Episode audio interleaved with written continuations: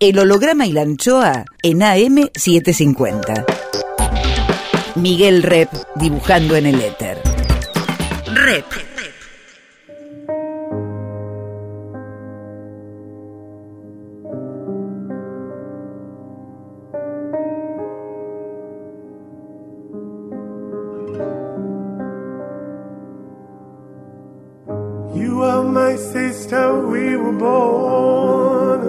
eres mi hermana.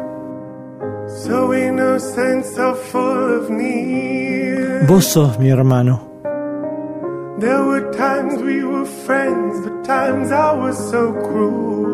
Vos estás próximo, aunque lejos estás.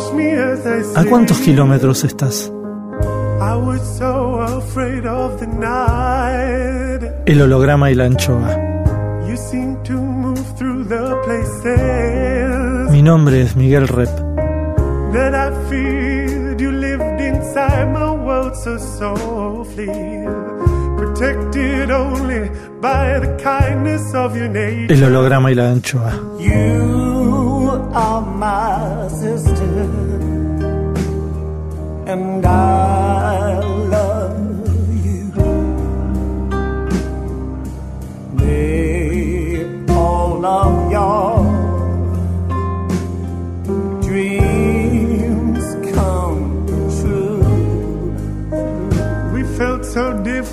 Bellas melodías.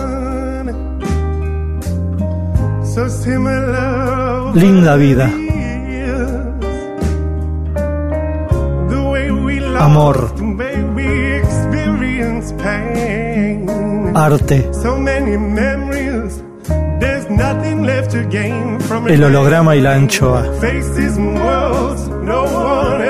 Mi nombre es Miguel Rep.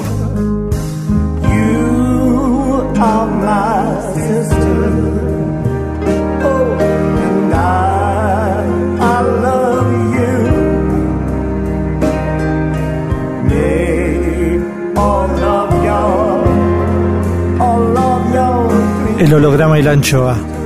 Ustedes son mis hermanos.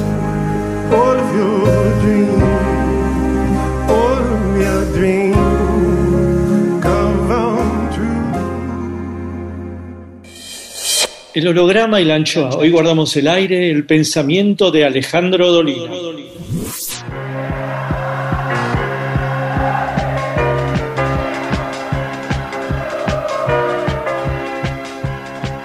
En el año 1978, exactamente en junio, mes del Mundial, apareció la revista Humor Registrado.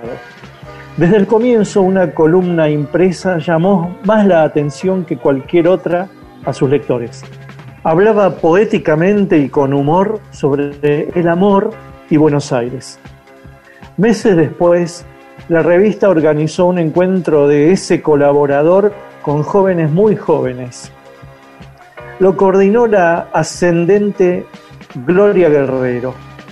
Y entonces me convocaron como concurrente a esa nota, yo que laburaba ya en la revista.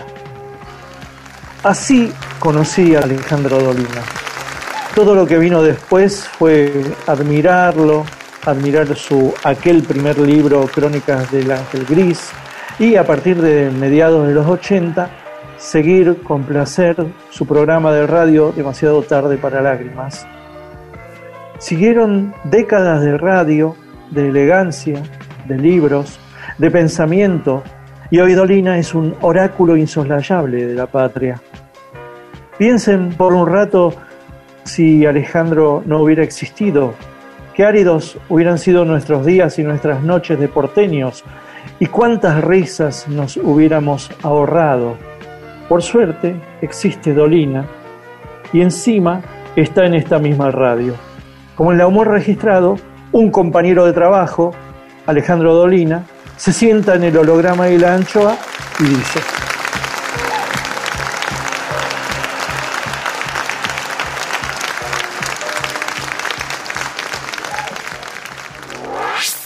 Hola. Eh, ¿Cómo andás, Ale? Bien, bien. ¿Qué vamos a hacer? Una charla. Bueno, Una charla con el parqué tuyo de fondo. Estuve, estuve encerando.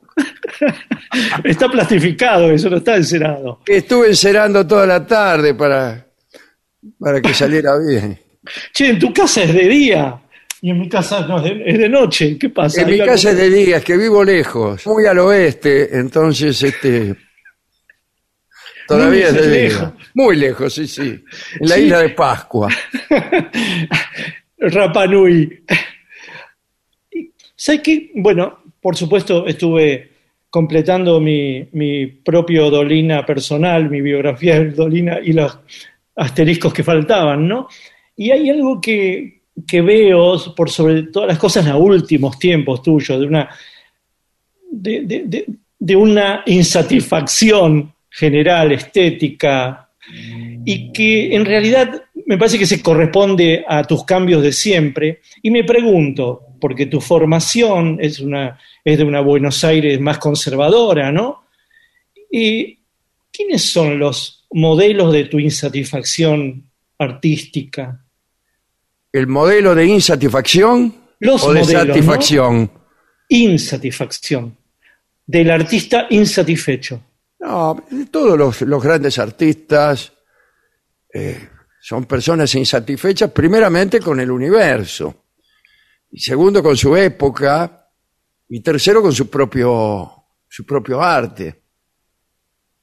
Eh, yo eso creo que siempre lo tuve, pero me parece que aún ese arte insatisfecho que yo pudiera, pudiera haber tenido hace algunos años, dejó de satisfacerme.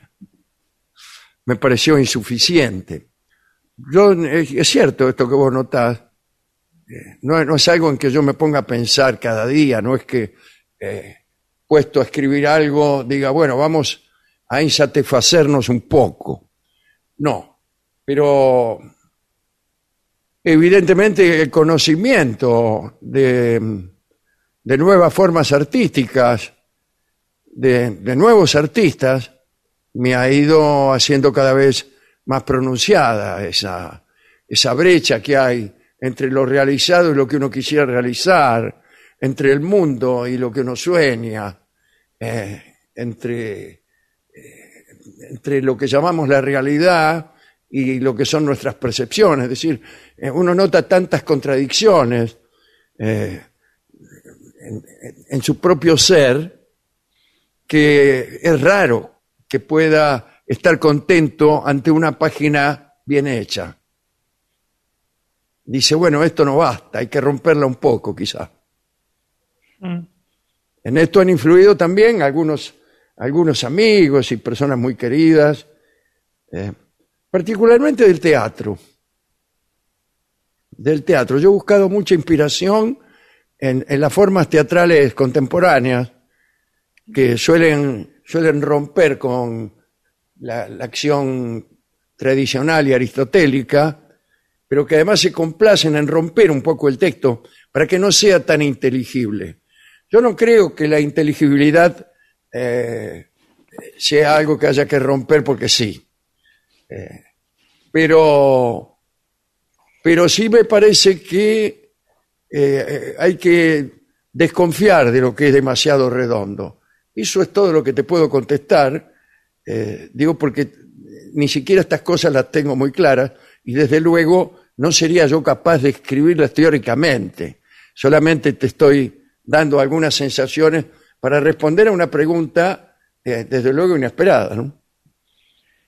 Sí, porque uno puede pensar que, que hay como super yo's eh, estéticos que, de un tiempo a esta parte se, dan con eso de, eh, te, te dan los ejemplos de insatisfacción. Estoy pensando los Beatles, estoy pensando, eh, no sé, en mi rubro, Kino dejando Mafalda en su apogeo, estoy pensando en Piazzolla, ¿no? Pero estamos hablando como de los últimos 60 y si- 70 años, ¿no?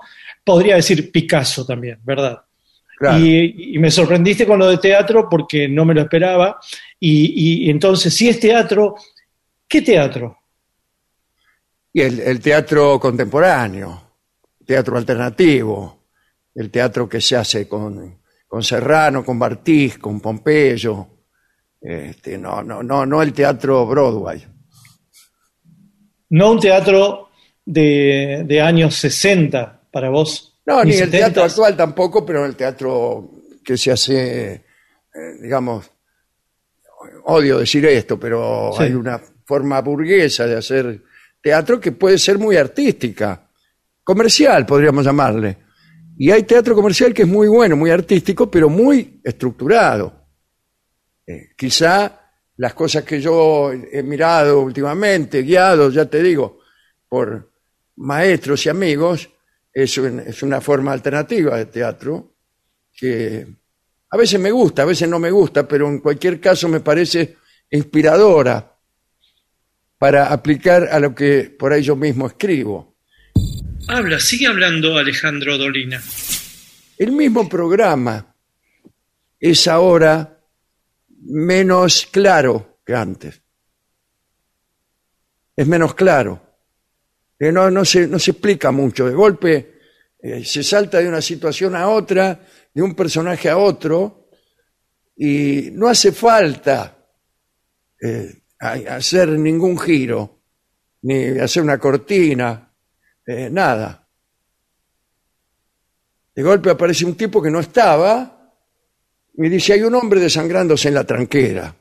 Y todos comprendemos que cambió la escena, que ya no era alguien que estaba comprando fruta, sino que es un paisano. ¿Y por qué pasó eso? ¿Qué es eso? Un capricho, Un capricho, un capricho. un capricho o un accidente. O un Sí, accidente. Sí. Eso, me- eso me gusta. Eso me gusta y me gusta cuando ocurre legítimamente, no es que... Sí. O sea, planear un accidente es, No. este, es espantoso, ¿no? Sí. Sí. Bueno, Sí. es, igual, es igual que la improvisación planeada. Fingir que uno improvisa cuando en realidad está trabajando un texto, es- es- casi podríamos decir un- una trampa, ¿no? Claro, pero yendo a la pintura, que digamos que más mi lenguaje o el lenguaje del dibujo, ¿no? Las artes visuales. Claro. Yo me- eh, podría ser que se explique con una formación clásica, un cuadro clásico que de golpe tiene un viraje por un accidente o por sí, por algo que apareció y el artista, la artista van para ese lado, ¿no? Van para ese lado, sí, siguen eso. Eh, a mí me parece, eh, ya, ya que hablas de, de la formación clásica, que debe existir eso. A mí me gusta utilizar una palabra, no en el sentido, la palabra tradición, pero no en el sentido del pericón nacional, la empanada y, este, y, y el 11 de noviembre. Eh, no, sino que son unas regularidades y unas escuelas. Eso, una escuela. En el jazz, por ejemplo, hay una escuela que es una tradición, incluso una tradición de no respetar la tradición. Eso Total. que inventaron los griegos, que Total. inventaron la tradición de que cada filósofo se oponía al anterior, y eso se hizo una tradición. Total. Bueno, en el jazz hay unas tradiciones, unos aceites, como hay en el tango, que hay que conocer para romperlos. Para romperlos los tenés que conocer. ¿Sabés por qué? Porque tenés que hacer las rajaduras con gracia. Total. Tenés que hacer la rajadura con gracia. Se nota mucho esto cuando eh, los que hacen las rajaduras no son de esa tradición. Pertenecen Bueno. a otra tradición. Entonces, se nota que el tipo no es del barrio. Por eso te dije en un momento Picasso, porque Picasso tiene toda esa formación academicista que le viene del papá, ¿no? Que gana Claro. un premio a los 15 años con un cuadro absolutamente figurativo y clásico, y después las vicisitudes de la vida, su ambición, sus quiebres, su audacia, lo lleva a probar distintas escuelas y distintos robos, ¿no? Y también Sí, claro. Él era un Pia- tipo muy especial para eso, porque no tenía ni- ningún tipo de, digamos, de plurito. Él era un hombre que hacía lo que le venían ganas, muchas veces con la mayor incorrección, ¿no? Total. Quiere decir que tenía el, llamemos incluso hasta el coraje delincu- delincuencial Sí, de, absoluto. de producir esas rupturas, ¿no? Sí. Eh, bueno, hay un cuadro de él famoso, bueno, no es famoso, es famoso para los que lo estudiaron, que es un retrato de una chica desnuda y detrás de ese cuadro él anota, cuando tenés ganas de joder, jode. Es decir, cuando tenés ganas de coger, coge. Claro. ¿Entendés? Es, es como una especie de fauno que no se pregunta racionalmente qué es lo correcto vendría a ser. El tipo va, avanza, avanza. Y esas actitudes, algunas potencias las tienen, ¿no? Sí, eh, no, no es necesario No. ser una especie de, de malandra como era Picasso, ¿no? Total. Pero sí eh, tener un- una pizca de genio para hacerlo bien. Para hacerlo, no digo ser Picasso, pero digo eh, saber lo que uno está haciendo, saber lo que uno está haciendo. Cuando aparece una orquesta holandesa que toca tangos, por ahí tiene cosas interesantes, pero, pero, pero esta no es, rompe la tradición, pero no la conocía. No sabe lo que está rompiendo. Mm, y aparte, hay que romper con mayor complejidad que lo que rompes. Cuando vos querés ser, ser heterodoxo, lo que viene tiene que ser más rico, aunque sea aparentemente más sencillo. Pero tiene que ser más rico. Tiene que contener lo anterior y esto. No saltearte acordes, porque Claro. son muy difíciles. No tiene que ser más fácil la obra. Tiene que ser más compleja. Lo anterior y lo tuyo. Lo anterior y lo tuyo. Lo anterior y lo que venís a aportar. Exactamente, lo que venís a aportar tiene que ser más complejo. No debe limitarse solamente a romper, porque algunos no rompen, sino que prescinden de lo que no pueden hacer, lo que no pueden tocar, lo que no pueden contar. Sí. El holograma y la anchoa.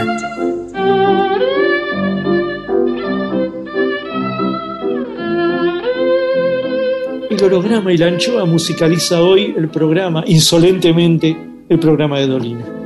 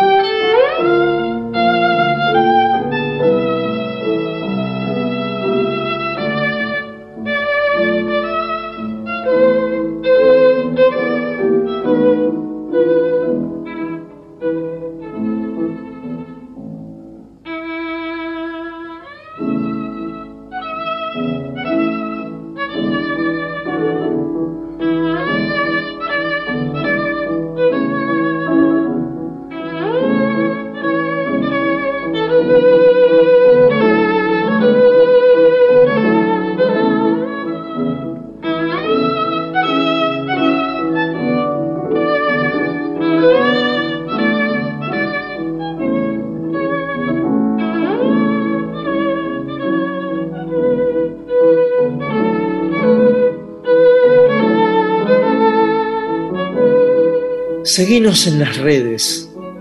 En Facebook, El Holograma y la Anchoa. En Twitter e Instagram, Miguel Rep. Miguel Rep dibujando en el éter. El holograma y la anchoa. Seguimos con, Más Alejandro Dolina. El ejemplo que diste de la orquesta holandesa también me sorprendió, porque yo cuando argumentaste pensé en los que eh, se saltean la tradición porque no la conocen, porque no les interesa, y van, empiezan por la vanguardia como si fuera una vanguardia, ¿no? Claro. Como si fueran vanguardistas de nacimiento. Y se saltearon aquello como desdeñando la clasicidad y por sobre todas las cosas el academicismo, ¿no? Y entonces, Exactamente, sí, sí, sí.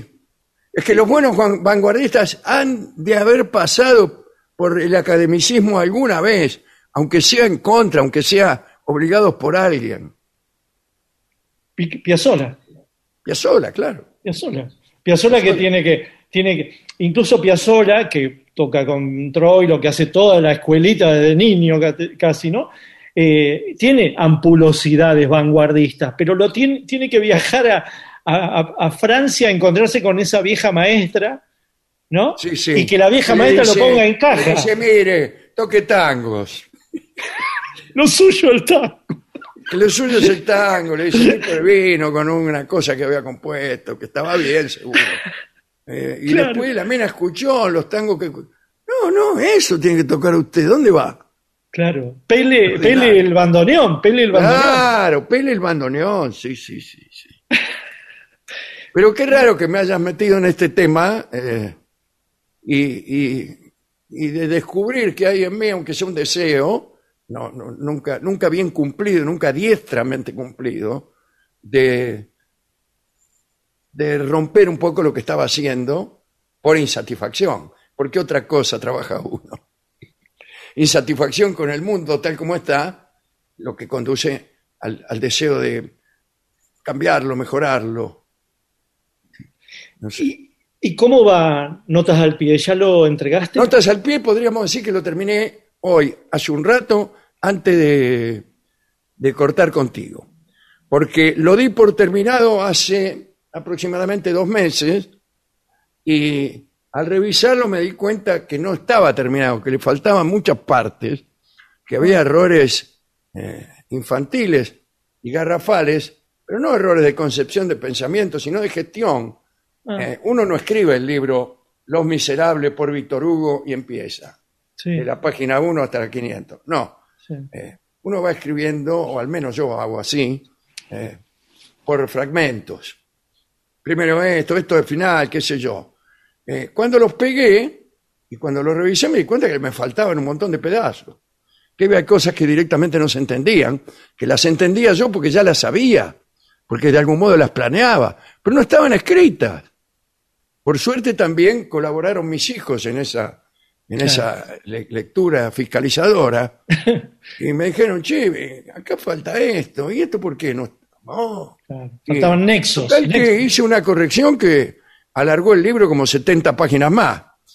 Así Claro. que, Tuviste que tener esa distancia entre el Alejandro que terminó el libro y el Alejandro lector. sí, sí, pero también había errores eh, inexplicables. Directamente. De nexos, De, de de nexos. puro fiaca, no de puro fiaca. Ahí ya no había una, una explicación eh, de, la actitud artística, sino de simple descuido. Lo que sucedió es Sí. que al corregir se me fueron ocurriendo nuevas aperturas. Por ahí una corrección abría una puerta y yo empecé a seguir a ver para dónde iba esa puerta y la historia se alargó, se, se hizo un poquito más, más complicada, qué sé yo, nada más. Seguiste- Pero hoy, hoy, hoy, en este momento, antes de hablar contigo, terminé el libro por segunda vez. Y ya está, lo, lo definís tercera puede ser que haya. ¿Vas a entregar ya hoy el libro o vas a esperar Por un poquito más? suerte, por suerte para mí, eh, la editorial me ha propuesto publicarlo en noviembre, este, que es una fecha, según dicen ellos, que saben más comer. Parece que la gente lee más en noviembre que en julio, por ejemplo. Y te dieron un changüí. Este, me dieron un changüí que sirve para corregir, pero también para arrepentirse. ¿no? Hmm. Y claro, el problema es si se te siguen ocurriendo cosas en la ducha. Sí, claro. Habrá que empezar otro libro, ¿no? Me parece. ¿Te te pasa eso que para abandonar algo tenés que empezar otra cosa? No, no siempre. ¿No? No, no, no. Eh, a mí me gusta la, la acción simultánea, no estoy, no estoy haciendo una divertida metáfora de situaciones amorosas, pero, pero me gusta trabajar en más de una cosa. Hmm. Sí, sí. Más, más, Más Alejandro Dolina, escritor. Rep en AM750. Y es, es un libro tan claro como su título. Creo que no, en realidad. Eh, si bien eh, la alusión es clara en esta ocasión. Pero aprendí ahora a contarlo en 30 segundos o menos. Eh, el libro se llama en realidad Notas al pie y tiene como subtítulo Cuentos póstumos de Vidal Morozov con prólogo y anotaciones de su discípulo Franco de Robertis. Punto. Claro. Entonces empieza el libro y hay cuentos. Primero hay un prólogo que habla de un escritor que acaba de morir. Cuenta una especie de biografía inventada. Eh, y empiezan los cuentos, un cuento, un cuento. Empiezan las notas al pie. Sí, son notas más bien eh, literarias, eruditas, aclaratorias. Hasta que por ahí el tipo, el de las notas, empieza a contar cosas del escritor, de Morozov. Sí, un día pasó esto, qué sé yo, bueno. Y eh, cada vez se hacen más frecuentes esas notas, aparecen más personajes, se va complicando eh, hasta que el tipo de las notas de Roberti decide que eh, esas notas que han ido al pie van a tomar, van a hacerse cargo del libro y van a tomar la parte superior de la hoja y lo raro van a ser los cuentos. y empieza a contar una historia siniestra que es así, está escrita en forma de novela. Mm. Por más que venga nota 1, nota 2, nota 36, nota 40, nota. Así que, y, te- y termina este, como termina una novela. ¿no? Claro. Es decir, que es un libro que promete una cosa, se apodera el libro y termina de otra Y manera. termina con otra, claro. Termina Claro, son dos libros donde uno se fagocita. Podría al otro. decirse, incluso en su diseño, hay dos tipos de letra, o quizá dos colores, o quizá eh, un libro que va abajo Claro, y otro arriba. claro. Un libro que se escribe, el de las notas al pie se escribe eh, rastreramente por, por el pie de página y el otro va arriba, ¿no? Pero viste que ahora se usan los libros donde la- la- las notas van al costado también. Sí, yo hay- pensé eso. eh, Yo pensé mucho en la comodidad del lector y en la claridad. Sí. Porque y yo es muy prefiero que, que se lea que se lea bien Horizontal. eh, horizontalmente, sí, sí, sí. sí. Mm. Y. Sí, porque eh, es divertido eso. Yo tengo ahí un libro, ahora no, no recuerdo cómo se llama, este, que tiene eh, un diseño extraordinario, con incluso especies de eh, eh, espirales de texto que van hacia un centro, páginas en blanco, como usaba Jardiel Poncela, Sí, cosas así sí. pero no me pareció que para esto fuera, fuera adecuado. Eso Claro. está bien para un texto más, eh, Lúdico. sí, sí, digamos, y más salpicado, más lleno de distintos temas. Este finalmente tiene, tiene un Claro. argumento. tiene un- Claro. Por más que los cuentos, los cuentos son cuentos cualesquiera. Este, eh, los cuentos están ahí, pero me pareció que no, no valía la pena complicarlo más con el diseño. Claro, porque si no se te va para otro lado, se te va para el ojo. Sí, claro, claro. Porque esos son algunos libros de Cortázar son eso, ¿no? Un li- libros en sociedad con Julio Silva que le diseña 80 mundos, bla bla bla, y que Eh, son misceláneas, sí. Sí, misceláneas. Si son misceláneas está bien. Está fenómeno eso, ayuda. Ayuda a la es buena la dispersión del espíritu. Eh. Borges decía que cuando uno veía el diseño gráfico, el espíritu se preparaba para recibir algo.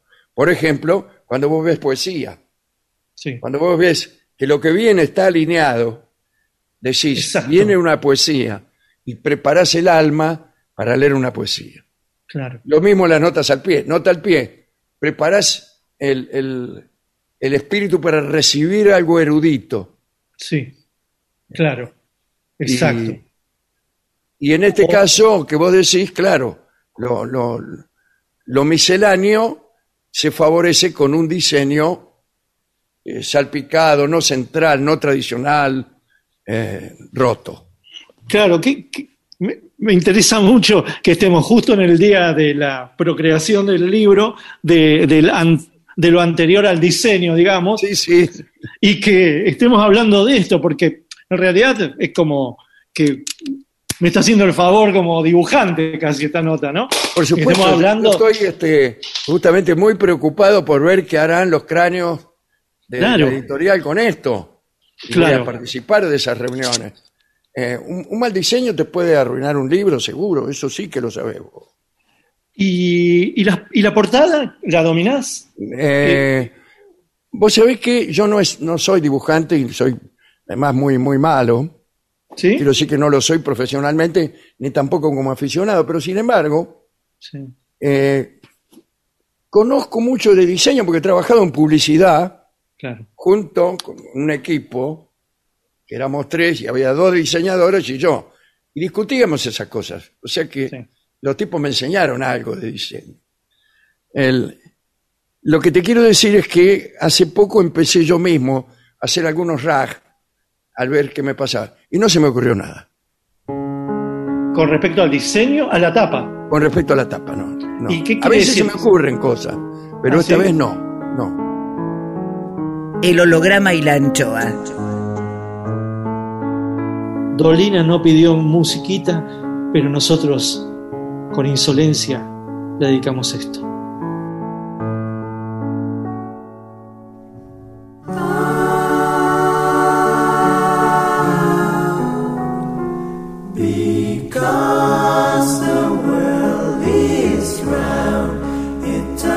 Me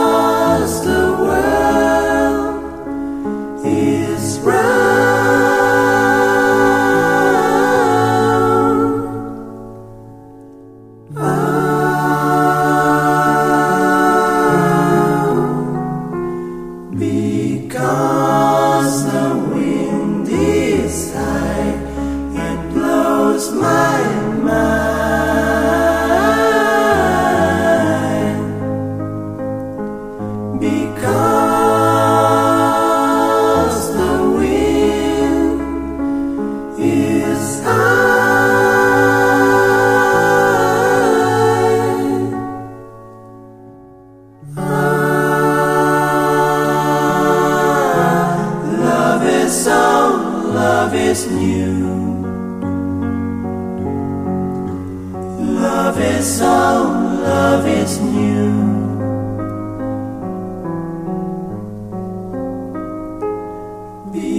Because the sky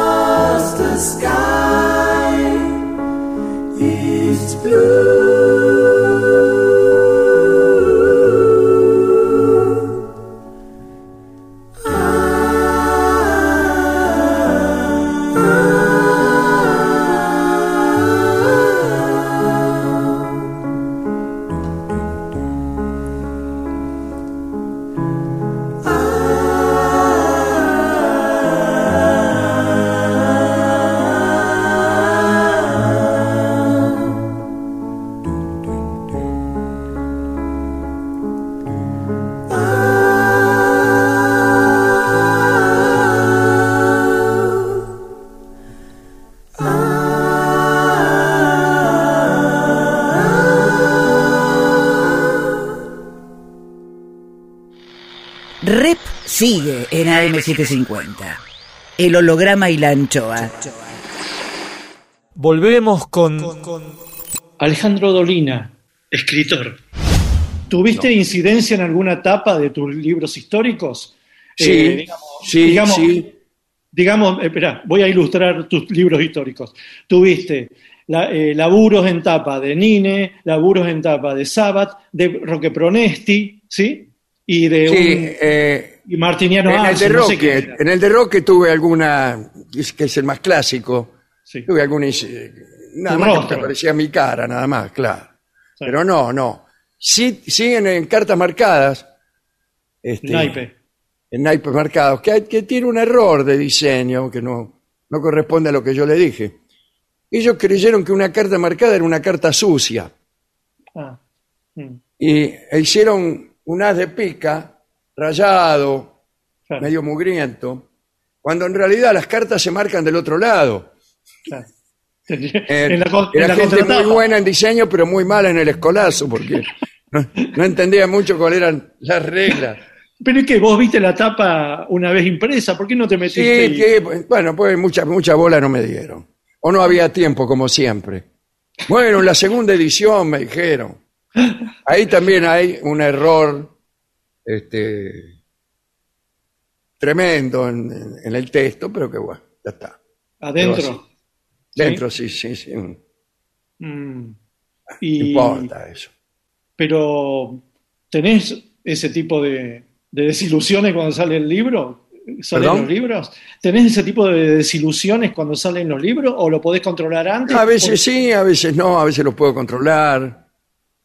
A veces, generalmente cuando salen con mucho apuro, Mm, porque viene una feria del libro, o porque viene Navidad, o porque lo que sea. Entonces, no tenemos tiempo, no tenemos tiempo, a ver, dale, dale, uy, mirá lo que hicieron. Bueno, mm. pero en general me gusta tener control y, y me gustan mucho los libros lindos.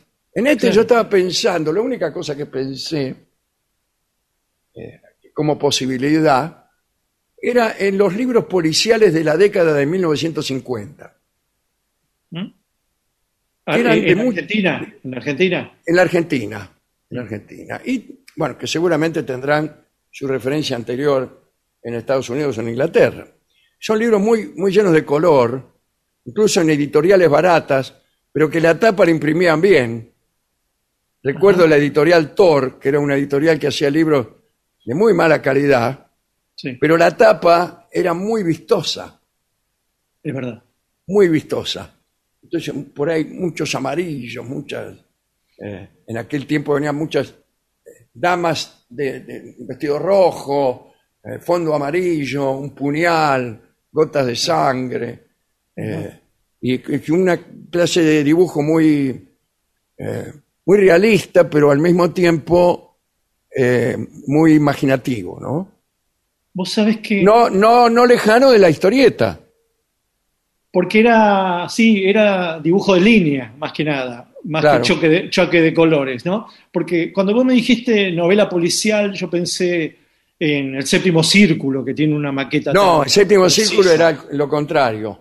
Yo estoy pensando en, en Mr. Reader, Claro, en, en los libros de Simenon.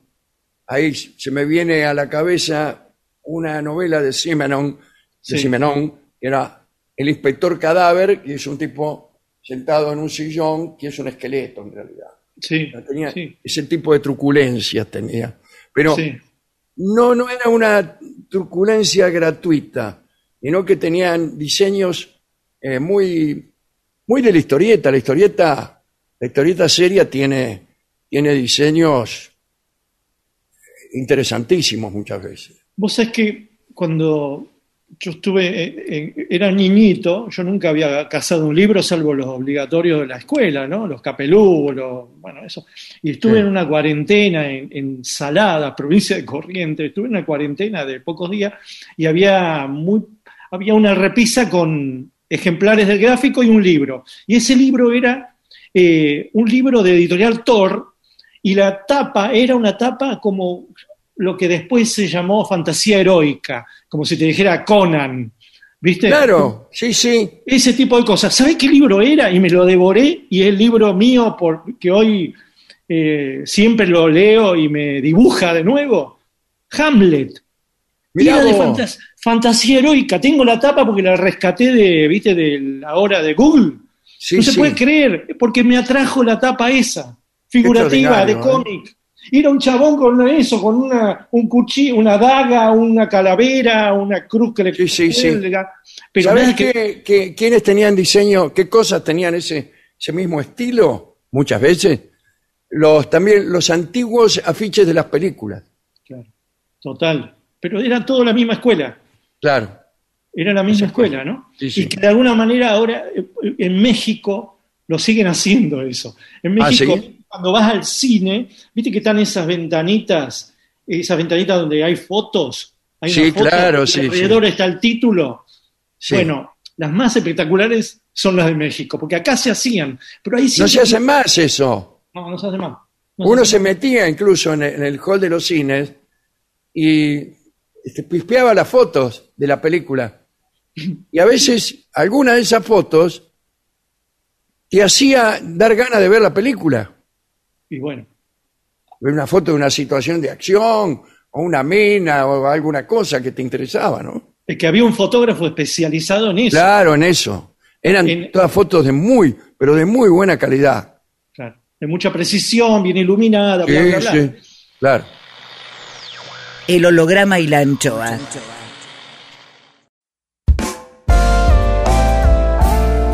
El holograma y la anchoa en AM750. Miguel Rep dibujando en el éter. Rep.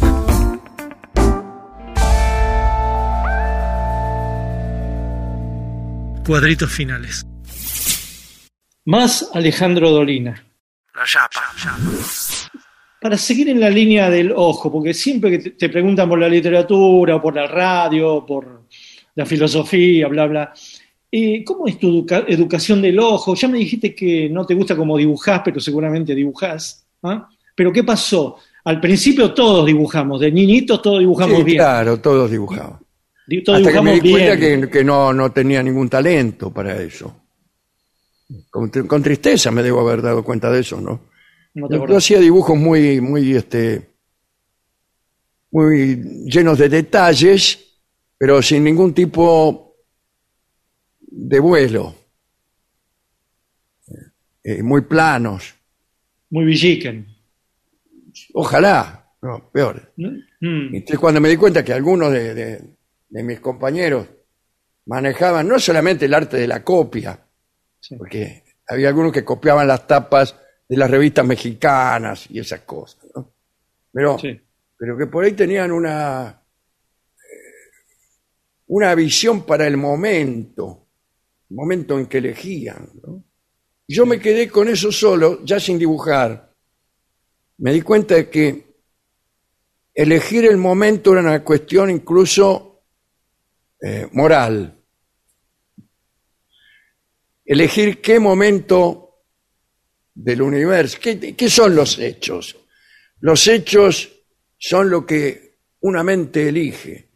En toda esa, digamos, esa mezcolanza de causas y efectos que es el universo en este instante, ¿no? En donde arden leños, explotan estrellas, se caen cosas, jarrones al piso, qué sé yo. Un hecho es algo que una mente consciente separa de todo ese guiso. Y entonces ahí recién podemos decir el perro ladra, porque hemos sido nosotros los que hemos elegido ese entre tantos hechos simultáneos o entre tanta mezcla simultánea. Eh, para para eh, las artes plásticas, a mí me parece que también es importante ver el qué, no solamente el cómo, el qué. Y muchos tienen la habilidad de elegir momentos y hechos tales que no solo dan idea de ese mismo hecho, sino que también son metáfora de otros hechos que no aparecen en el cuadro y que quizá dan cuenta de la condición humana. Y ese es un artista. Claro. Y ese es un artista. Es un artista visual, en este caso, un artista visual, que tiene todo. Sí, visual, tiene claro. claro, Pero tiene la- todos los artistas visuales, a veces se usa la palabra poeta, no solo para decir que hace versos, sino para decir que tiene un espíritu poético. Cuando estamos ante grandes artísticas, artistas, decimos que es un poeta. Eh, Escuchamos a Chrysler y le decían el poeta del violín. ¿Y por qué? Porque no- nos despierta alguna algún estado que tiene que ver con la descripción de la condición humana. Sí, Y el poeta siempre tiene eso. sí. Siempre hay en sus obras, aún en, en las que parecen más eh, irrelevantes, algún juicio sobre la condición humana. Sí, Vos mismo, en- como humorista, como humorista también, cuando, cuando haces tus dibujos, vos ves lo que ves, pero ves o pensás otras cosas que están detrás de eso que, está- que estás viendo. Te dan una idea de, de lo que es la vida del hombre, la vida de mierda del hombre. Claro, El holograma y la anchoa. Atenti. continuará mañana más del escritor Alejandro Dolina. Miguel Rep en AM750. Edición Eimon. Textos Jorge Tanure. Y ya sé que el mundo no es como lo queremos, lo sé de los 10 años. Intenta, produce, consigue. Listo, ahí le mandé. Berenice Sotelo. Gracias. Lápiz y tinta Miguel Rep. El holograma y la anchoa en la contratapa del fin de semana. Sueñan lindo. Miguel Rep. El holograma y la anchoa, siempre contratapa, siempre último, siempre nocturno, siempre allá. siempre. El holograma y la anchoa en AM750. Miguel Rep dibujando en el éter. Rep.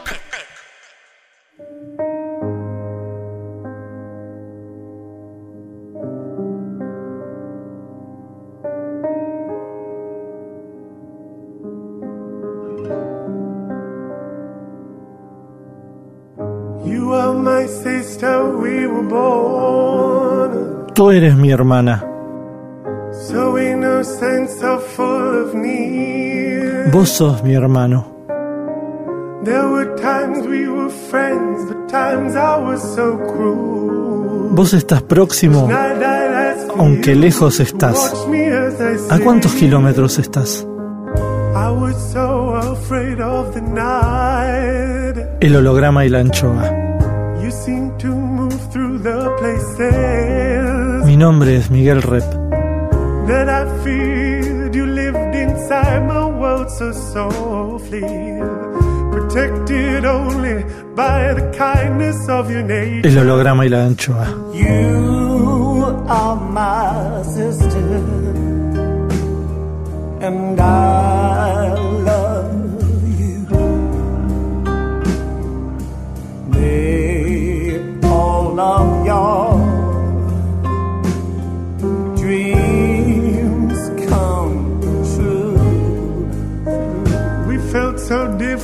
Bellas melodías. Linda vida. Amor. Arte. El holograma y la anchoa. Mi nombre es Miguel Rep.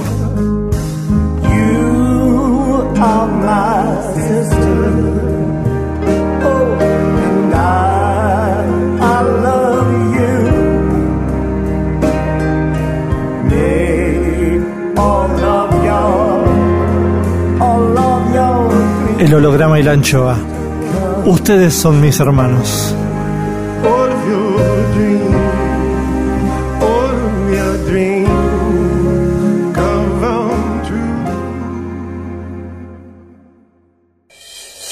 El holograma y la anchoa. Hoy, Segunda parte del gran Alejandro Dolina. En realidad somos humoristas porque no nos gusta este mundo como es. Exactamente, claro. Eh, y a, a veces cuando me preguntan lo del humor y que como que, ¿qué carajo? ¿Por qué carajo el humor? ¿Y qué, qué es hacer humor? A mí se me ocurre una cosa que le tomo prestado también a las artes plásticas y que es que nosotros vemos las situaciones quietas, entramos a una, poner, entramos a una reunión de clase media típica, no ahora, pero cuando las cosas están más o menos anormales. Entramos, está, viste, toda la gente ahí con el canapé, algunos parados, con la cerveza, qué sé yo, todo hablando de una cosa, y vos te, te plantas en un lugar y ves la situación quieta, ahí, la foto quieta, la foto que te dictó tu, tu altura o tu sentadura, lo que sea. El humorista me parece que es cubista en ese sentido. ¿Entendés lo que digo? Sí, sí, sí, totalmente. Como que buscar siempre otras, otras, otros focos que no son solamente los del ojo eh, cómodo. Exactamente. Y, y en ese sentido es que yo te lo decía, ¿no? Es que uno debe ver lo que ve más lo que no ve, más lo que eh, en el sentido cubista aparece con, con, con otros ángulos, con otras fluctuaciones, con otros desarrollos. Así se llama. Total. Y es por esa actitud cubista que tenés como artista, aunque capaz que nunca te definiste cubista, que vos ahora no estás consumiendo tanta ficción y estás yendo más a la explicación más certera de la vida que te dan los ensayos, la ciencia, digamos, que te expliquen el mundo ese que en algún momento por, por haraganes nos hemos perdido, ¿no? La explicación lógica. Yo, por ejemplo, Sí. para, para cerrar esta boludez y la autorreferencia, yo soy muy bruto, muy bruto, pero cuando dibujo una canilla entiendo cómo funciona una canilla. Solo Claro. dibujando, solo dibujando. Si no, Claro. la veo y se me va, se me pasa, así. Veo un montón de cosas no las se me pasan así como una veladura del ojo, como si tuviera catarata. Solamente cuando me pongo, lo y a, y me parece que cuando leemos ensayo es medio la búsqueda de eso, ¿no? Yo creo que sí, sí, sí.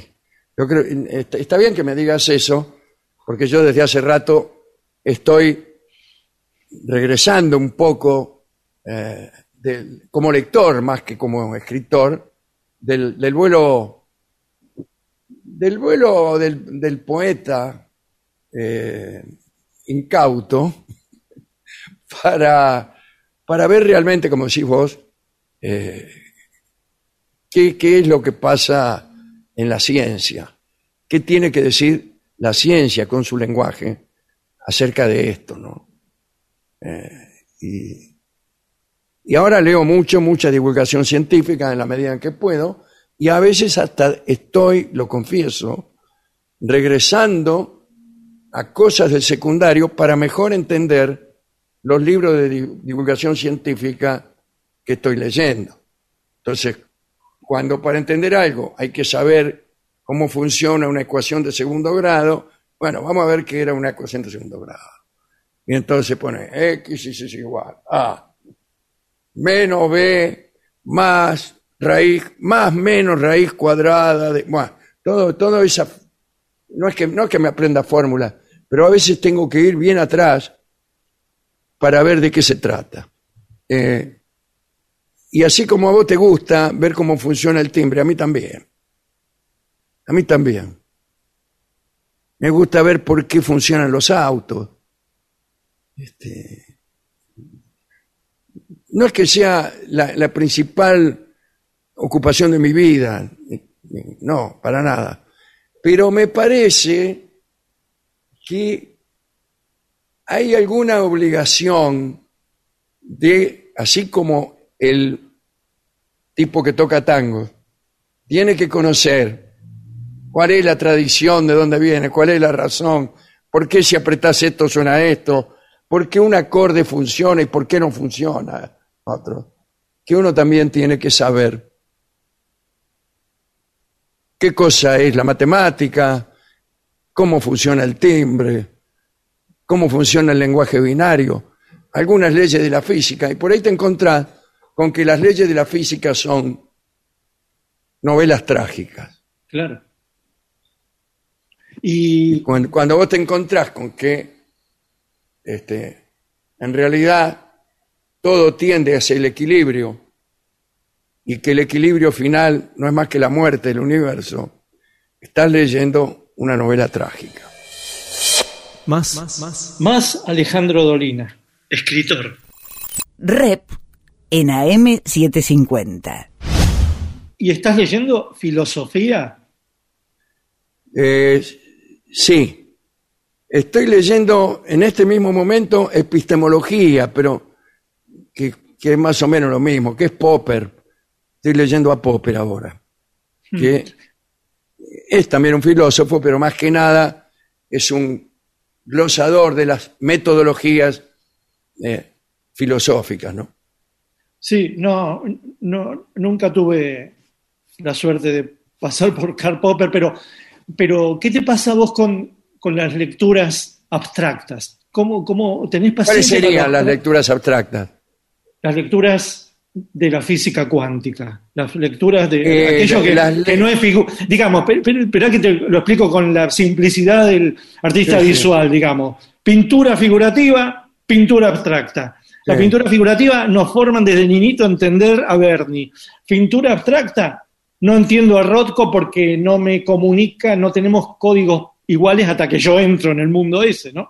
Hasta que uno Y bueno, eh, sí, estoy, le- leo, leo el asunto este, de la física cuántica y lo leo eh, como quien lee en otro idioma que conoce más o menos. Entonces entiendo algunas cosas y otras no. Pero igual las leo para ver qué me pasa, para ver eh, qué, qué cosas puedo tomar. Hay en este libro que acabo de escribir unas, unas, además de las notas al pie, algunas de las notas son en realidad alucinaciones y también están numeradas. Alucinación 1, alucinación 2. Y hay una alucinación cuántica. Que, Ah, Es decir, que algo entendiste, algo es- entendiste. claro, bueno, está lleno de chistes, ¿no? Está, es, un- es una nota gra- graciosa. El tipo está en una fiesta y hay personas que entran por dos puertas al mismo tiempo. El baño está eh, simultáneamente ocupado y libre. Este, bueno, en fin, cosas así. Y los personajes que están en la fiesta son personajes del mundo cuántico. Richard Feynman, este, próceres de la cuántica. profe de la cuántica, Hawking, todos esos tipos. Y cuando vos escribís esto la cuántica, en una No, no escribo sobre la cuántica. No, no, no. Escribo Bueno, cuando- una alucinación sobre chistes cuánticos, para más no me da, no. no. Pero cuando contrabandeás la cuántica, ¿buscás algún tipo de complicidad en el lector que no tiene la cuántica? Porque es realmente un misterio, es una joda la cuántica. O simplemente eh, le estás abriendo la puerta para que vaya a Y la respuesta es que no lo sé. La respuesta es que no lo sé. Yo escribo para mí, repito. Por eso. Está bien. Yo escribo Entonces para la mí. primera es la respuesta. El que lo entiende, lo entiende. Espero que sí. Después de todo, yo tampoco soy eh, el oscuro de Éfeso, ¿no? Yo, escribo a ver si me gusta. Y, y bueno, bien. Muchas veces uno encuentra leyendo una palabra y si no la entiende la va a buscar. O, o salteás. O la saltea, qué sé yo, y sigue con, sigue con lo que puede, qué sé yo. Mm, claro. No, no. Claro, no. Eso por ahí pasa, ¿no? Con, con alguna No, me, literatura. me- me preocupa más que, que no se interese, que no le guste, que, que, que como Sí. decís vos, el libro no forme parte de sus intereses. Porque una palabra se puede jabalinear, ¿no? En un texto interesante. Lo Sí, importante palabra, es un el texto. concepto, un- una idea puede ser oscura. Un tipo está citando un tipo y no saben quién es. Mm. Pero interrumpí la frase en la mitad. No, eso, de que vos jabalineás yo- hay otro ejemplo de, de- de- de mi campo, digamos. Yo me acuerdo que algún momento yo no sabía lo que quería decir la palabra burocracia, es decir, cuando era más niñito, ¿no? Claro. Y sin embargo, ¿viste lo que es Mafalda? Son tiras con buenos momentos que te abrigan. Empezás ahí y termina ahí y vos estuviste encapsulado como que es lo que logra, eh, bueno, la- la- las buenas obras, ¿no? Te encapsulan, te, te- te abstraen del mundo y estás ahí. Bueno, Claro. una tira que realmente la resolución era que una tortuga se llamara burocracia. Yo esa tira, yo no entendí lo que era burocracia, pero la tira me gustó. ¿Por qué? Porque el devenir, lo que presentó ese artista ahí, es un buen momento, ¿no? Claro. Claro, no hacía falta. Algún día lo entenderás, qué sé yo. Claro. Ahí te gustará más. Sí, O igual. sí. El holograma y la anchoa.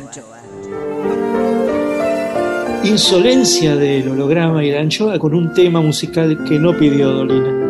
luciendo su color de esperanza, viste el campo, su plumaje. Viento hace vibrar su cordaje en los pastos y en la flor. Yo tengo mi ranchito en la loma donde cantan los zorzales. Margaritas y rosales han brotado para. Porque un día será ese nido gaucho de los dos. Florecerán mis ilusiones y se abrirán los corazones. Dime que sí, que la noche pampera abrirá y sus rayos de luna pondrá luz de amor en tus ojos.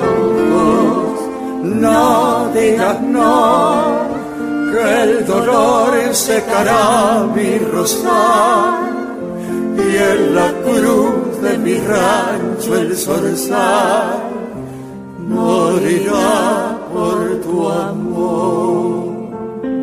Mañana cuando el sol se ilumine entre gotas de rocío, El santo de este cariño mío sobre el trébol pisarás. Recuerda que por ti me he perdido y si sientes mi tormento, golondrina, cara al viento, tus dos alas abrirás. y de un solo vuelo mis tristezas matarás.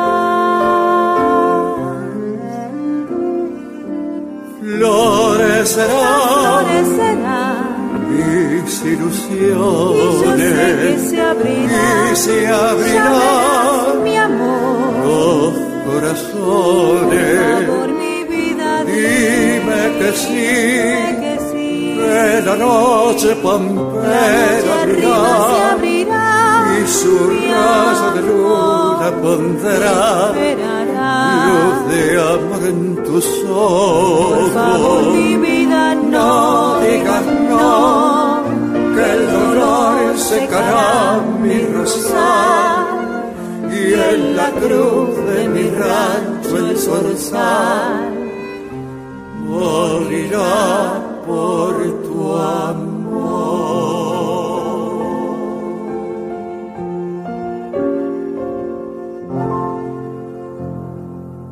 Seguinos en las redes. En Facebook, El Holograma y la Anchoa. En Twitter e Instagram, Miguel Rep.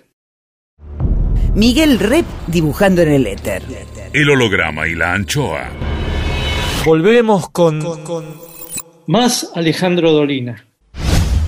Y tu, tu formación, porque es así que le interrumpí, tu formación del ojo desde chico, ¿cómo viene? ¿Cómo viene siendo? Porque eh, supongo que muchas de las cosas de las artes visuales o de la historia del arte visual, no la historia del arte total, sino el arte visual, muchas también las debes de haber leído en el programa, las habrás tenido que explicar su biografía, muchos, muchas comprensiones deben haber llegado por el texto y después habrás Sí. ido, a, ido a visitar la obra. ¿no? Claro, claro, después lo he visto, pero yo he estado también con, con algunos, cuando trabajaba en publicidad, he estado en la vecindad de muchos mu- muy buenos ilustradores y aún pintores, que eh, me hicieron un buen mirón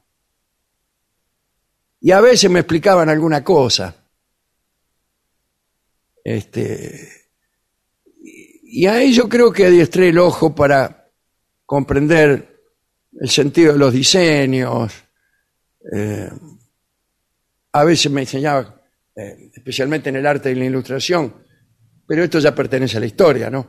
Me, enseñaban eh, historia de los estilos, lo, lo que era minimalismo, lo que era hiperrealismo. y me pasaba muy buena parte de mis largas horas de agencia de publicidad mirando libros, libros de ilustradores y de pintores, uno, otro y otro, y, o viendo cómo otros pintaban, o viendo cómo otros consultaban esos libros para trasladar eso mismo ahí. Así que un poquito aprendí del lenguaje, de cuál era el lenguaje de, del arte plástico, qué se proponía. ¿eh? Después no, no, no mucho más, yo no soy un experto, no. ¿No vas a los museos, por ejemplo, cuando vas a Madrid? Sí, voy, sí, voy, voy, voy. ¿Y qué te pasa frente a esas obras? ¿Te dejan frío? Te, más- te conmueven? Sí, me conmueven mucho algunas y otras no, como pasa con, Con con el que no, con el que no tiene todo el catálogo o no tiene toda la paleta. Con todo. Porque Algu- no todos los cuadros. Algunas me dejan afuera, Mm. algunas me dejan afuera, ¿no? Y yo Eh, íbamos nosotros, hablando de Picasso, Sí. ahí a Barcelona y estuvimos, este, pero horas y horas con, con- con- con ese mundo, ¿no?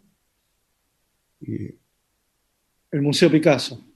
claro, con una eh, actitud así de casi de pajuerano que llega a la ciudad, ¿no? Hmm. Eh, Mirá, y te encontrás de golpe con esto. ¿Qué es esto? ¿Qué es esto? Mm. Claro, ¿y por qué esto me produce esta sensación? Si en realidad no son palomas. Total. Esto no son palomas. Esto no es una pipa.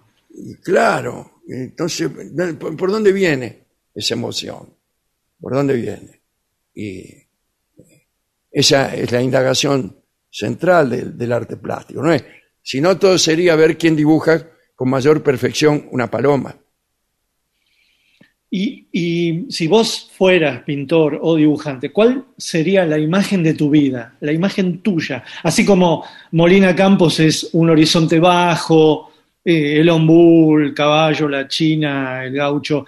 Así como en, en, en Hopper sería la soledad, ¿viste? La Estaba, soledad. estaba pensando la respuesta en términos estilísticos. Ah, Eh, yo, yo- yo utilizaría el impresionismo para mi vida, ¿Por qué? Que es eh, una especie de difuminación de la realidad a punto tal que podría no ser. Es, pero podría no ser. Es, pero tiene eh, en ese ser, es, es figurativo eso, es bastante claro. De Pero lejos. em- ¿Eh? De lejos es figurativo. de lejos es figurativo, pero después ya no lo es y hay una intervención del artista en la realidad, una fuerte intervención. Y eh, ese es el estilo en que yo pintaría mi vida. Este, podríamos hablar un rato de, de ese, de ese asunto. Pero ¿Y sí? Sí, vos me preguntabas más bien temáticamente. No, pero está bien, está bien. Porque... Vos me preguntabas más bien temáticamente. No, bueno, podés no Y- contestar, qué sé yo. No, Puede ser no, como no, un no, paisaje no, de tu no. vida, ¿no? No, pero yo, si tuviera que dibujarla, si tuviera que hacer un afiche de la película de mi vida, eh, sería un afiche de una gran soledad rodeada de alucinaciones tales que parece que estoy entre multitudes. Mm. Y ahí esa gran soledad central estaría rodeada de alucinaciones de amor, de alucinaciones de aventuras, del arte, de la poesía, del conocimiento. Pero en el medio el tipo está solo. Alejandro Dolina Dixit. ¿Y está pensando en alguna, algún artista pin- pintando eso? Aunque no esté, aunque no esté entre nosotros, ¿no? Está pensando, yo te podría decir, me das esa imagen y te digo, bueno, hay, este puede ser Hopper o puede ser este, Goya, ¿no? O puede ser blanco y negro, o puede haber. No, eh, pero yo estoy con algún impresionista, pero le falta oscuridad al impresionismo. Claro. Le falta un- oscuridad. Eran Claro, oscuros hay- ellos. Claro, porque eh, el impresionismo es un, es un experimento de luz. A lo mejor elegiría a alguno de estos ilustradores, los muy buenos, Mm. más que a pintores. A, lo- a- a los de a los de los a los de policiales A- de los 50. ¿A lo de los policiales o a lo de los afiches de las películas? ¿Cómo se llama el que hizo... um, sé que hizo el de la danza de los vampiros, Fetela se llama Fe. Un nombre Eh, italiano. Bueno, un, un tipo muy, muy fantástico. Escribió, un- eh, pintó un cuadro que se llama Sí. La Reina de Egipto, Ajá. que es este es, es más impresionante que, que los mismos pintores eh, renacentistas en su- sus detalles. Sí, sin embargo, es un cuadro angustioso. es decir, es expresionista, Sí, no es renacentista, es expresionista. No, claro. Está, ya marcado por la subjetividad de la exactamente. En el renacentismo no hay subjetividad.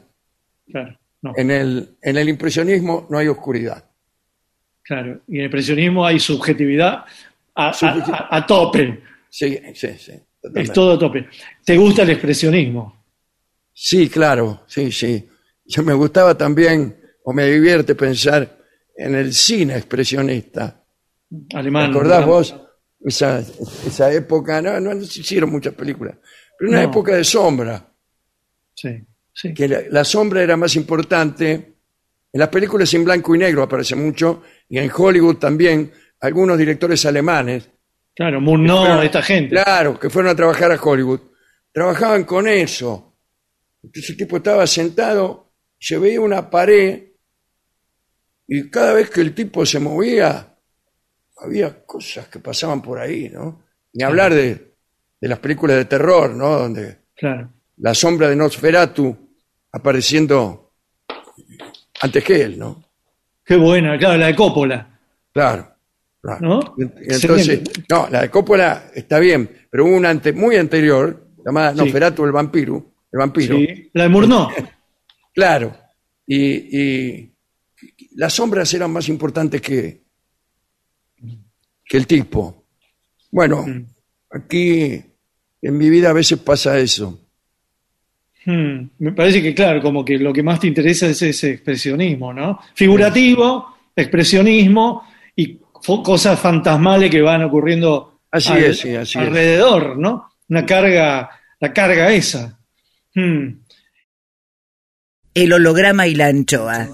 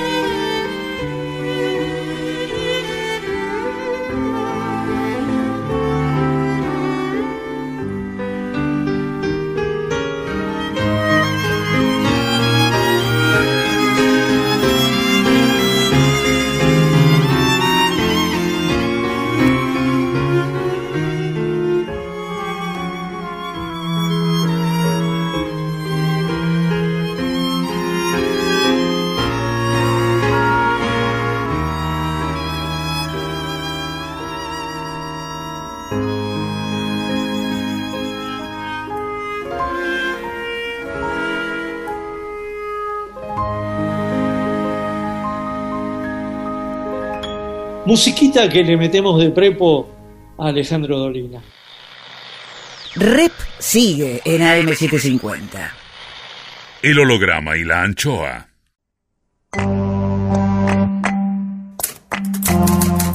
Mirar y contar por Jorge Tanure.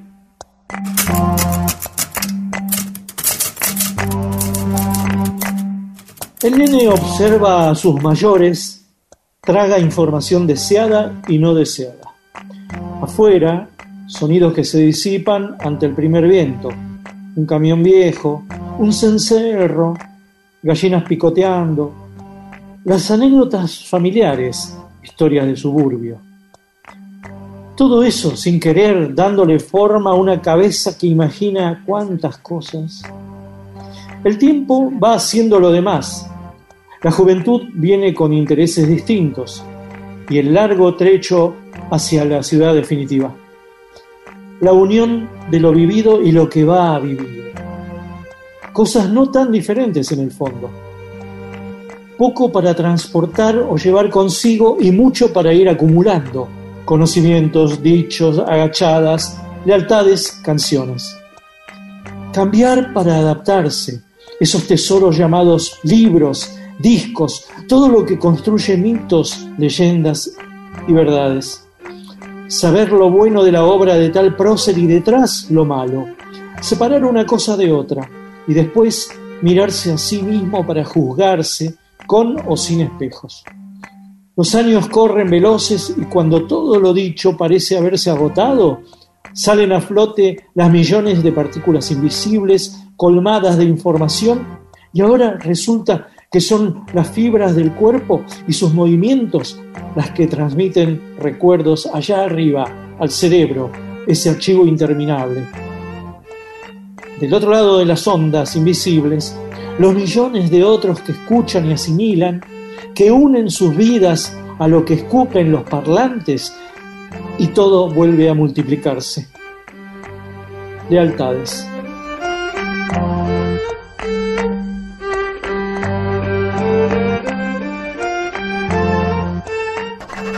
Mirar y contar por Jorge Tanure. Siga los textos de Tanure en www.jorgetanure con doble n, punto blogspot.com. Rep. En AM750. Seguimos con Alejandro Dolina, escritor. Pero volviendo, y para, bueno, para finalizar con este tema, volviendo al- a tu descripción del impresionismo. El impresionismo es, es verdad, vos te alejás y ves lo que, lo que figurativamente es el cuadro, ¿no? Un paisaje a orilla del Sena, eh, ¿no? Una señora con un vestido tal. Sí, sí, parece todo muy burgués. Después te acercas y está la mancha, los choques de colores, ¿no? ¿No? Sí, sí, sí. Como que cuando está la sinécdoque, no entendés una goma. No entendés una goma. Acá. No. Acá no entendés. Ahí va a ser entendés. el- ahí eh, eh, dice, esta es la parte, pero el todo no, no está en ese fragmento. Cosa que. Bueno, eso es también un milagro, ¿no? Casi de prestidigitación. El, el conseguir que el lejos sea más claro que el cerca. Esa, Sí. esa es otra Mm. cosa, ¿no? Mm. Vos, este. ¿Y de perspectiva entendés? Entiendo poco, seguramente, Mm. sí, seguramente poco. ¿no?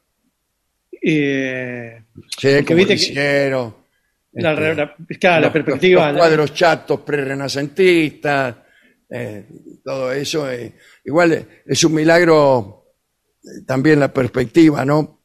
La, la percepción humana es imperfecta y es mentirosa y es engaño.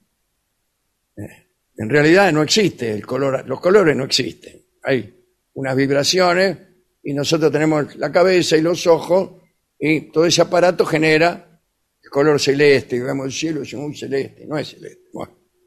Y así el sonido y así las cosas. Pero esa imperfección genera un sentido. Y Kant decía que en realidad era el hombre el que imponía sus leyes a la naturaleza porque la conocía y la veía según los recursos que él tenía adentro, pero no solo los recursos físicos, sino su, no, su pensamiento. Y así como yo te acabo de decir que un hecho no es un hecho hasta que un niato va y le pone sujeto y predicado y lo subraya, eh, la realidad es como nuestros aparatos perceptivos la ven, pero además la entienden. Tenemos aparatos para entenderla. Y eso casi, eh, es lo único que tenemos en un mundo en donde el hombre parece ser la menos importante de las criaturas, el universo mide qué sé yo cuánto, eh, no parece haber vida después de que uno se muera, eh, las estrellas son indiferentes, ni nos miran, nos abandonan minas y el universo no se derrumba. Y a lo mejor lo único que tenemos es la percepción errónea.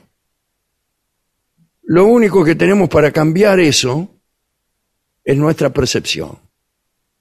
Son los errores de nuestra percepción y, y nuestra voluntad de eternidad. Las ganas que tenemos de ser inmortales, las ganas que tenemos de cambiar todo esto. Podemos usar las manos para cambiarlo, podemos usar la política, pero también podemos usar, me parece a mí, nuestra imaginación para generar lo poco que nos hace felices. El conocimiento, el arte, el amor, son tres cosas hijas de una percepción imperfecta. Ok. Digo yo por decir alguna boludez. No, está bien. Eh, eh, eh, Entonces, como que la, la búsqueda, digamos, el arte es mentira. Y cuanto más mentira, Claro, más, más claro, arte. claro. ¿No? El arte Claro. es re mentira. Y por eso uno se entusiasma cuando se acerca al cuadro impresionista y ve, mira lo que hizo este. Mirá, mirá cómo me engañó. Y bueno, a lo mejor, si tan perfectos son los engaños, alguien me engaña y me construye un paraíso de felicidad. El tema es que, volviendo a los ensayos, a la, a la necesidad, a la sed de conocimiento académico, ciencia dura, ¿no? que Sí. tenemos, ¿eso no será un engaño? ¿No será otro engaño? Porque ¿La la ciencia cien- dura? Sí, Y posiblemente, claro. Pero porque na- nadie, nadie más derrocadora de sí misma que la ciencia. Sí, claro, pero eh, eh, en, en todo caso tiene un apetito de, certeza. La ciencia se propone encontrar la verdad. Y el arte no. El arte yo creo que también, yo creo que también, pero sigue otros caminos y quizá encuentra, perdón por la herejía, otras verdades. Hmm. Eh, ¿Vas hacia alguna ciencia dura? Si voy, Sí. ¿En, en qué sentido? Si, si me dedico a eso, si, si, la física es la que más me interesa. pero como, como explicador de todo, del sinsentido de la vida. No, yo ya me he resignado a que no hay explicación de todo, no. La, la vida y especialmente la vida humana no tiene mucho sentido. El universo probablemente tampoco. eh, no. Eso produce eh, una sensación de desamparo, ¿no? De desamparo, no hay instancias superiores. Estamos solos, Repi. Estamos solos. Pero por eso tenemos que hacer el esfuerzo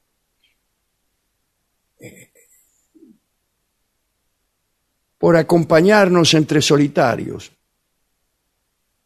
Saber que estamos solos en el universo, a mí no es que me impulsa a sentarme en un sillón y aislarme, sino me impulsa a trazar puentes con las otras personas.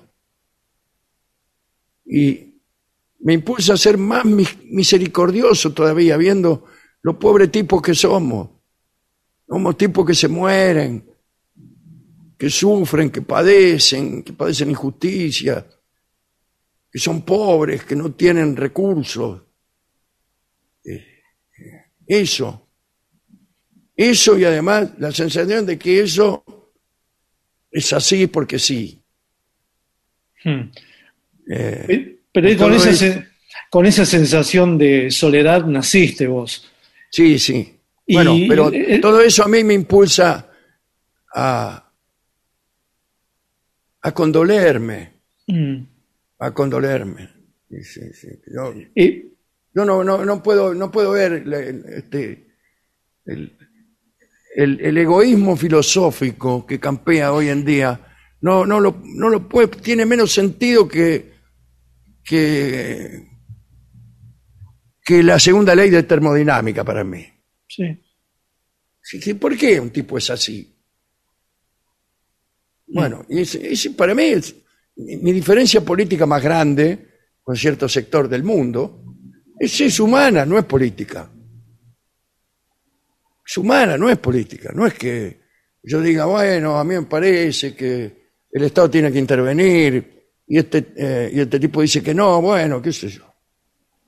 Mm. No sé si me importa tanto eso. Pero cuando veo la deshumanización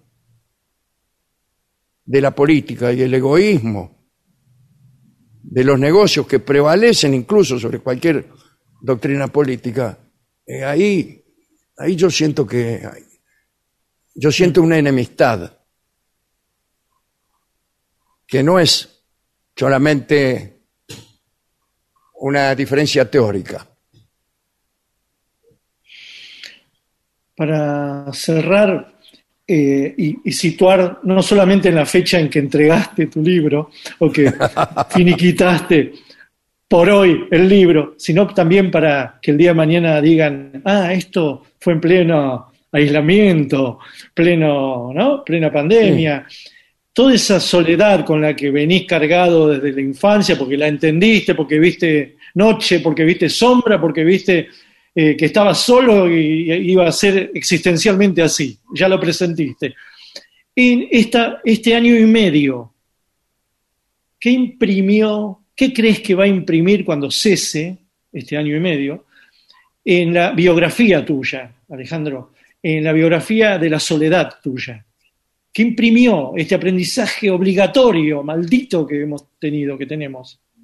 Sí, no, como vos bien has dicho, la mayoría de esta, de esta escuela de desengaños, que es el amor y la vida, yo ya la había vivido, así que no precisaba, no precisaba una pandemia para sentirme solo. Este, pero tampoco va a servir para nada en el sentido de la enseñanza, en el sentido de la moraleja. En lo personal, no tengo ningún comentario que hacer. Mm. Imagínate vos, un tipo como yo que eh, puede trabajar, que puede sostenerse más o menos bien.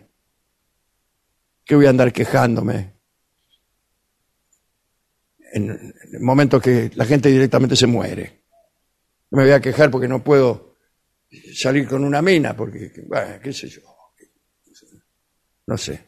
Sin embargo, salir con una mina es un mal ejemplo porque quizá eh, la, la- la pandemia ha servido para de- deteriorar muchísimo eh, las relaciones de pareja, ¿no?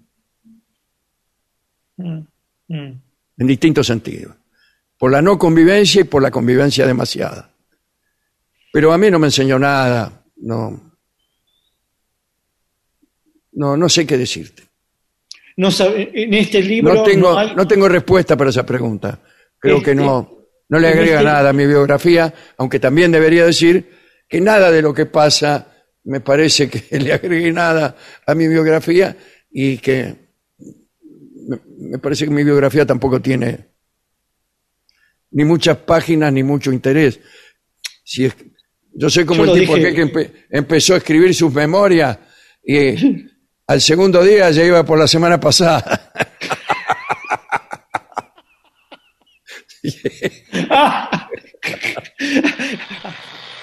Rep sigue en AM750.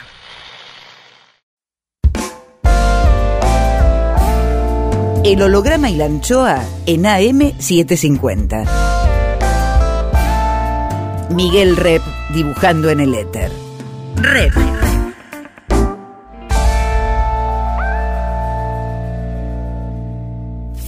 Cuadritos finales. La. ¿Recibiste los vinos? Recibí los vinos, sí, sí, muchísimas gracias. Bueno, eso tengo que decirlo porque te los manda Aldo Vinateca que te quieren mucho. Bueno, ¿sabes? bueno, mandale un gran abrazo y Son- muchas son- gracias. Son excelentes. Eh, de- conforme hemos hablado esta hora y piquitito, eh, ¿con, con qué musicalizarías este fragmento de, de tu biografía? Perdón, perdón, no, hay un, Esta- un ruido. ¿Con qué, ¿Con qué musicalizarías este fragmento de nuestra biografía de hora y pico? Ah, este momento. A mí me parece que son eh, momentos más reales que los otros momentos de, de la vida, los momentos de, de conversación con un, con un interés así de, de, ofrecer a otras personas un pedacito de nuestros pensamientos o de nuestros sueños, del tuyo, del mío. Creo que Pero son, me parece- son momentos más dibujados que, que, que los otros, más potentes. Uno es raro Más- que piense eh, en estos términos y conteste esta clase de preguntas. Las preguntas que uno contesta en la vida cotidiana son ¿dónde pusiste esto o aquello? Y pensar en por qué escribimos, por qué dibujamos, por qué pintamos, cuál es el sentido del humor, cuáles son los artistas que nos emocionan. A lo mejor pensar en eso nos hace bien. Pensar en eso por un rato nos hace salir de, de esa vida cotidiana de la que también forma parte la televisión. Eh, Yo, yo antes de estar aquí contigo, a lo mejor estaba viendo un, un programa donde no, no se hacen estas preguntas. ¿no? Pero me parece que eh, reverberó algo el sonido y no escuchaste el- mi pregunta. Mi pregunta era, ¿con qué musicalizarías este fragmento? Es que no entendí la palabra, nunca entendí la palabra musicalizarías. Porque al final me contestaste como si yo te hubiera hecho una pregunta súper solemne. Claro, claro. No, es la musicalización. ¿Qué, qué Pero pondrías? eh, no me arrepiento de haber dicho lo que dije contestando una pregunta que nadie me hizo. Este, Sí, sí, porque... Pero sonó hermosa la respuesta, pero la pregunta hubiera sido muy vergonzosa. Claro. En primero, primero aprovecho para decir que las, los reportajes musicalizados eh, no, no, no me gustan mucho. Yo, eh, este, ayer o anteayer escuché un- una cosa muy, muy interesante que decía un amigo y tuve la mala idea de musicalizarlo. Y a mí me gusta oír la voz como suena, eh, oírlo respirar al tipo, casi oírlo pensar. Pero eh, cuando a mí me preguntan si me gusta el tango, yo digo que me gustan los tangos musicales. Los tangos artísticos me gustan, que son pocos. Y si me gusta el rock and roll, también digo, sí, no sé, no puedo dar una, respuesta global. Pero sé que algunas cosas me gustan. ¿Y cuáles son las que te gustan? Y pensando me di cuenta que son las que tienen un valor musical, las que tienen complejidad de estructura musical y que le añaden a veces la letra, que puede tener un valor poético un valor, el valor de canción, que ya sabemos lo que es. Eh, Eso, eso me gusta. Me gustan los buenos tangos y la buena música de rock and roll. Y me gustan los clásicos, la mayoría de ellos, algunos no. Bueno, algunos no, no, no me llegan, no golpean a mi puerta, no, o no los alcanzo a entender tanto también, ¿no? Mm. Pero, pero todo lo que sea música, música me gusta. ¿Qué no me gusta? Y la música que eh, es, es alusiva, que pretende ser eh, Ilustración, ilustración del mundo. No. figurativa. Sí, sí, claro, ahí está. Sí, gustazo, ¿eh? Bueno, igualmente, Repi, igualmente, muchísimas gracias. Hemos tenido una charla bastante eh, variopinta, hemos ido por muchos lugares, pero yo te agradezco por no haberme preguntado las cosas que uno está harto de que le pregunte. No. No, yo las sé, ya está, yo las sé. Y es como la escuela académica, porque yo las sé, puedo hacer cubismo, porque yo las Claro. sé, puedo hacer abstracción, porque yo las sé, podemos hacer vanguardia en nuestra charla, porque ya las sé. Si yo ¿Y no lo supiera, te conoce- preguntaría cualquier pelotudez. Uno conoce las pelotudeces de un modo cabal eh, y completo, entonces puede romperlas. Total, total, porque las pelotudeces viven con nosotros. Nos han acompañado, queridos amigos, durante toda, durante toda nuestra vida. Un gran abrazo. Un abrazo grande, repito. Gracias, muchas gracias. Saluda a tus hijos. Gracias, gracias. El holograma y la anchoa. Miguel Rep en AM750. Edición Eimon. Chao, Vince en japonés. Textos Jorge Tanure. Sí, para algunos es más horrible que para otros. Es injusto el mundo, es una mierda. Intenta, produce, consigue. Listo, ahí le mandé. Berenice Sotelo. Gracias. Lápiz y tinta Miguel Rep. El holograma y la anchoa en la contratapa del fin de semana. Sueñan lindo. Miguel Rep. El holograma y la anchoa, siempre contratapa, siempre último, siempre nocturno, siempre allá. siempre-